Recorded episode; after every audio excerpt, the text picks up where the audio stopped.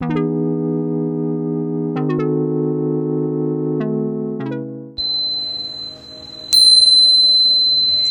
はようございます。スピリチュアルケアラーしずくです。はい、えー、今日は4月の9日日曜日ですね。皆さんいかがお過ごしですか、えー、私の住んでいる福岡地方はですね昨日ぐらいから、えー、警報がまた、えー、鳴るぐらいの出るぐらいのあの大雨になっています。割と風も強くてですねえっ、と私が看護師として勤めている職場の方ですね、まあ、デイサービスっていうところなんですけれどもそちらではですねあのご高齢の方の送迎があるんですがちょっとね時間を早めてお送りしたりとかそういった対応を、えー、したりして昨日は割とてんやわんやでした。あの職場のね目の前の道路とか、まあ、その周辺が割と浸水しやすいところなんですね。何年か前もですね浸水してしまってえっとちょっと帰れなくなったなんていう時間帯もあったりしたので、まあ、そういった経験もあるのでなるべく早い対応をねいつもしているわけなんですけれども皆さんのお住まいの地域はどうでしょうか、ね、えっと本当に最近多いですね。こういったあの一時的に集中して雨が降るとかですね、えー、まあ雷雨風嵐っていう感じの雨の日が多い。そういった梅雨時期になってきているなと感じていたりします。そんな中ですね、えー、今日はですね実はこの後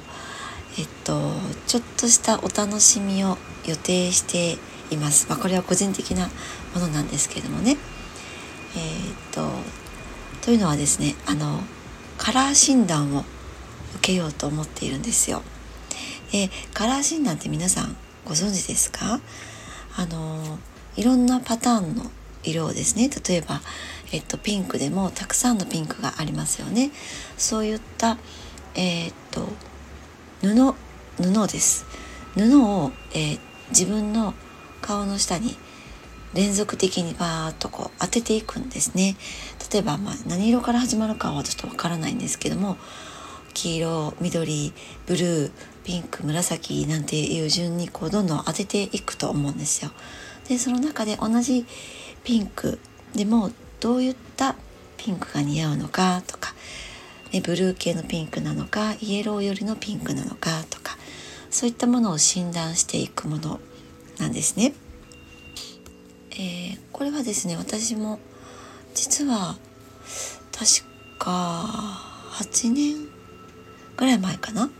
一度どこかのイベント会場で受けたことがあったんですけどまあやっぱりこう私たちって年齢を重ねるとその似合う色とかも変わってくると思うんですよね。まあ、基本的なベースは変わらないにしてもあの若い頃に似合っていたピンクが今も似合うかというとそうでないこともあるかなと思っていて最近そのすごく気になっていたんですよね。そしたらうちの、えーと長女が長女の先輩のお母さんがそういったカラー診断を最近やり始めたということであのモニターさんを募集してるよみたいな話が飛び込んできたのであこれはちょっとこの機会にやってみようと思って、えー、私のサロンの方に来ていただけるようになっています。なんかそういったこう新しいものへのチャレンジって楽しいですよね。あどんな感じになるのかななんて思ってすごくワクワクしていたりします。でえっとまあそんな楽しみもある中ちょっとですね昨日一昨日だったかな散歩中にあった出来事をちょっとシェアしようかなと思ってですね今収録をしています。えー、まあ、今日はですねこの悪天候なのでお散歩は行けてないんですけれどもその先日ワンコとね散歩をしている時に、まあ、あの農道を私は散歩するんですけれどもとある670代ぐらいの方と自転車ですれ違ったんですよ。でそのすれ違いざまにですねある言葉を言われたんです。でそれが「ほう糞は垂れ流しか」ってね えっとすれ違いざまに言われたんですよ。私は一瞬それを言われた時に「ん?」って分からなかったんです訳が分からなかった。で、えっと、そのすれ違う時、まあ、あるいはその前後に誰も他に人はいなくってまあ明らかに私に言ったあるいはその人の独り言のどちらかだと思うんですけれどもえっとそのワードもう一度言いますね。ほう、糞は垂れ流しかって言ったんですよ。糞です。で、私その時犬を連れて散歩していたんですね。で、ちょうどすれ違うちょっと前ぐらいに、そのうちの飼っているね、一緒にワンコが、散歩しているワンコが、ちょっと立ち止まって、その、くんくんくんくん、草を、あの、していたんですね。匂いをくんくん嗅いでいたんです。で、その状況を、パパパーッと私の頭の中で電気信号が走って、まとめてみたんですよ。きっと、その男性が私が散歩させている犬が立ち止まっていてその訓活をしているくんくんね、えー、匂って訓活をしているのを見ておそらくまあおしっこなりうんこなりをねしていると思われたと思うんです。で、まあ、もちろんえっとくんくんしているだけなので何もしてないんですよね。で、えー、まあそのまま私がそこを歩いていったところを見てそのおじさんが糞をね垂れ流してそのしてそのまま立ち去るのか、まあ、イコール垂れ流しかみたいに私に投げかけたんだなと一瞬でまとまったんですよ。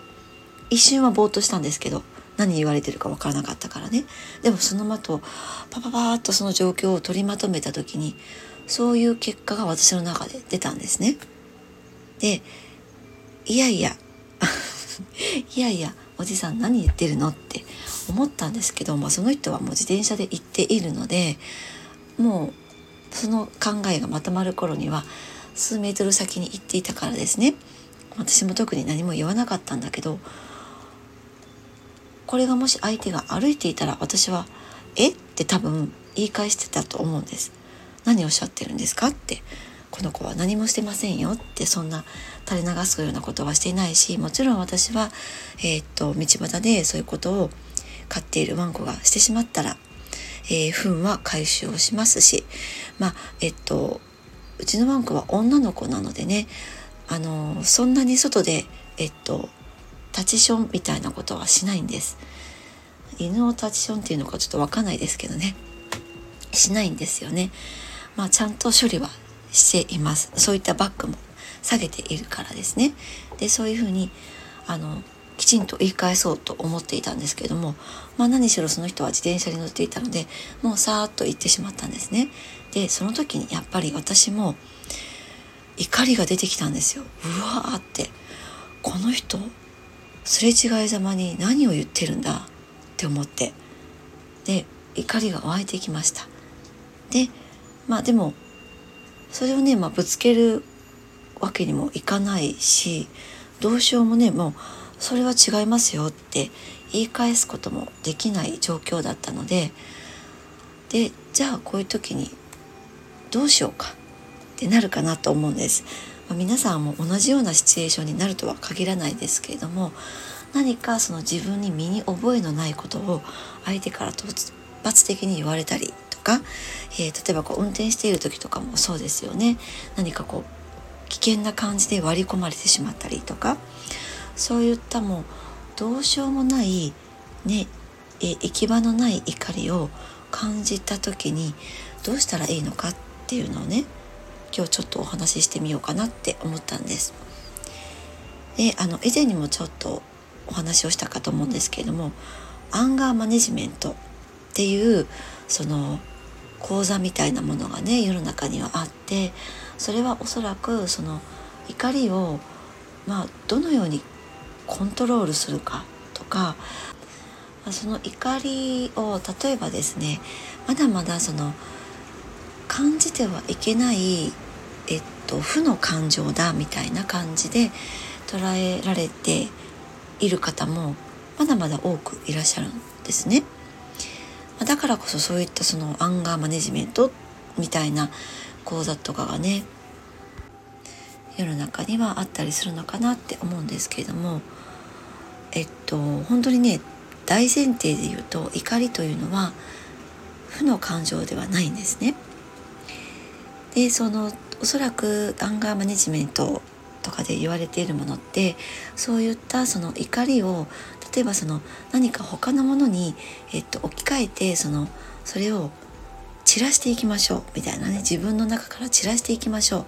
えー、そこから気をそらしましょうっていうようなそういったものを提案している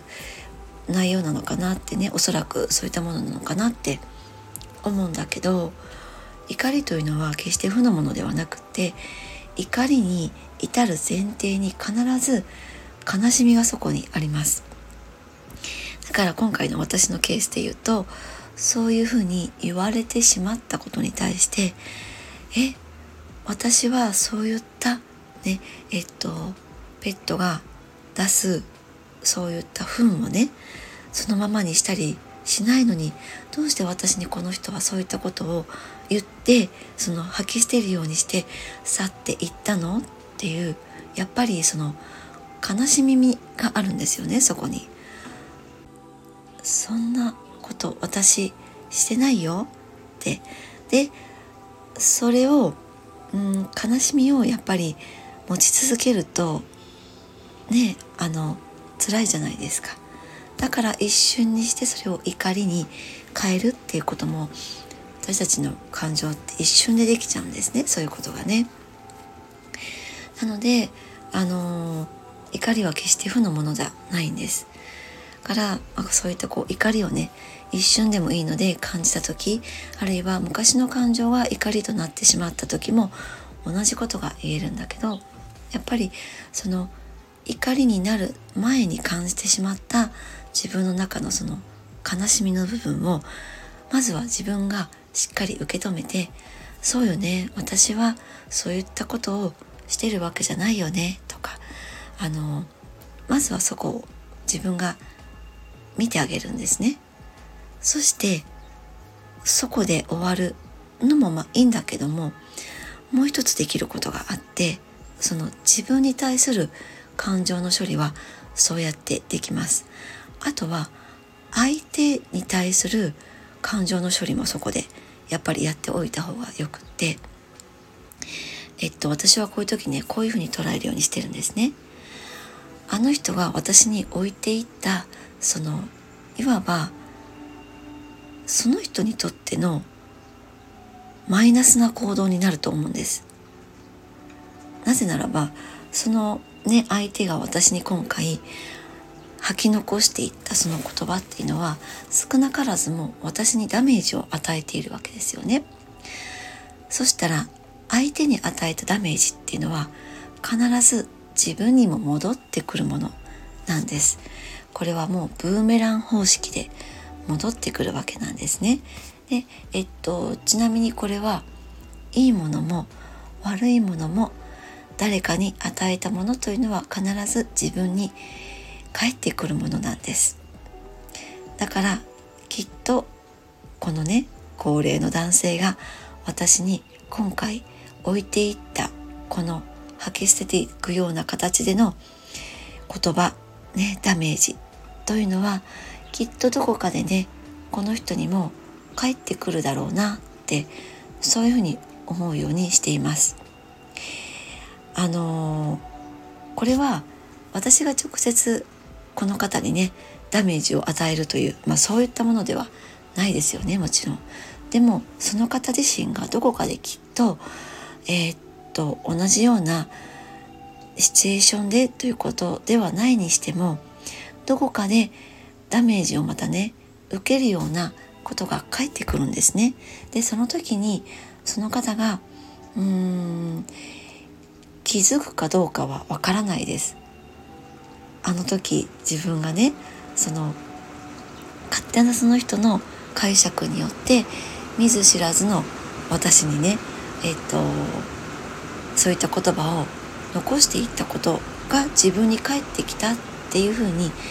気づくかどうかはわからないですよ。でも別の形で必ずダメージとして返ってきた時に何かしら気づくかどうかっていうところが非常に鍵になってくるのかなって思うんですね。まあ、そんな風に人と人って、えっと、知らないところでもエネルギーの交換をしていたりするんですよね。まあ、だからその何かこの放送を聞いてくださっているあなたが例えば見ず知らずの人であったとしても職場の関係性においたとしてもパートナーとの関係性において、えー、起こる出来事の中でも、まあ、何でもいいんだけれども自分に対して何かこう身に覚えのないねダメージを受けたなと感じた時はあのそういうふうにね相手に対してもちょっとこう距離を置いて見ていただけると少しねあのその時の気持ちも楽になるかなと思います。なんかそんな風に思うとですねあの日常で普段自分がどういった言葉を発しているのがえ、まあ、自分のためにもなるし周りの人のためにもなるしっていうことがおのずと分かってくるのではないかなって思うんですね。そういったことにつながっていくと思います。はい。ということで、えー、今日の不定期配信はブーメラン方式になるのかな？これはですね、えー、エネルギーのブーメラン法則方式じゃないですね。法則についてお話をしてみました。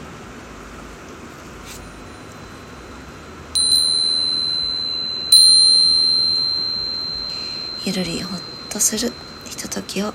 大切に素敵な一日をお過ごしください。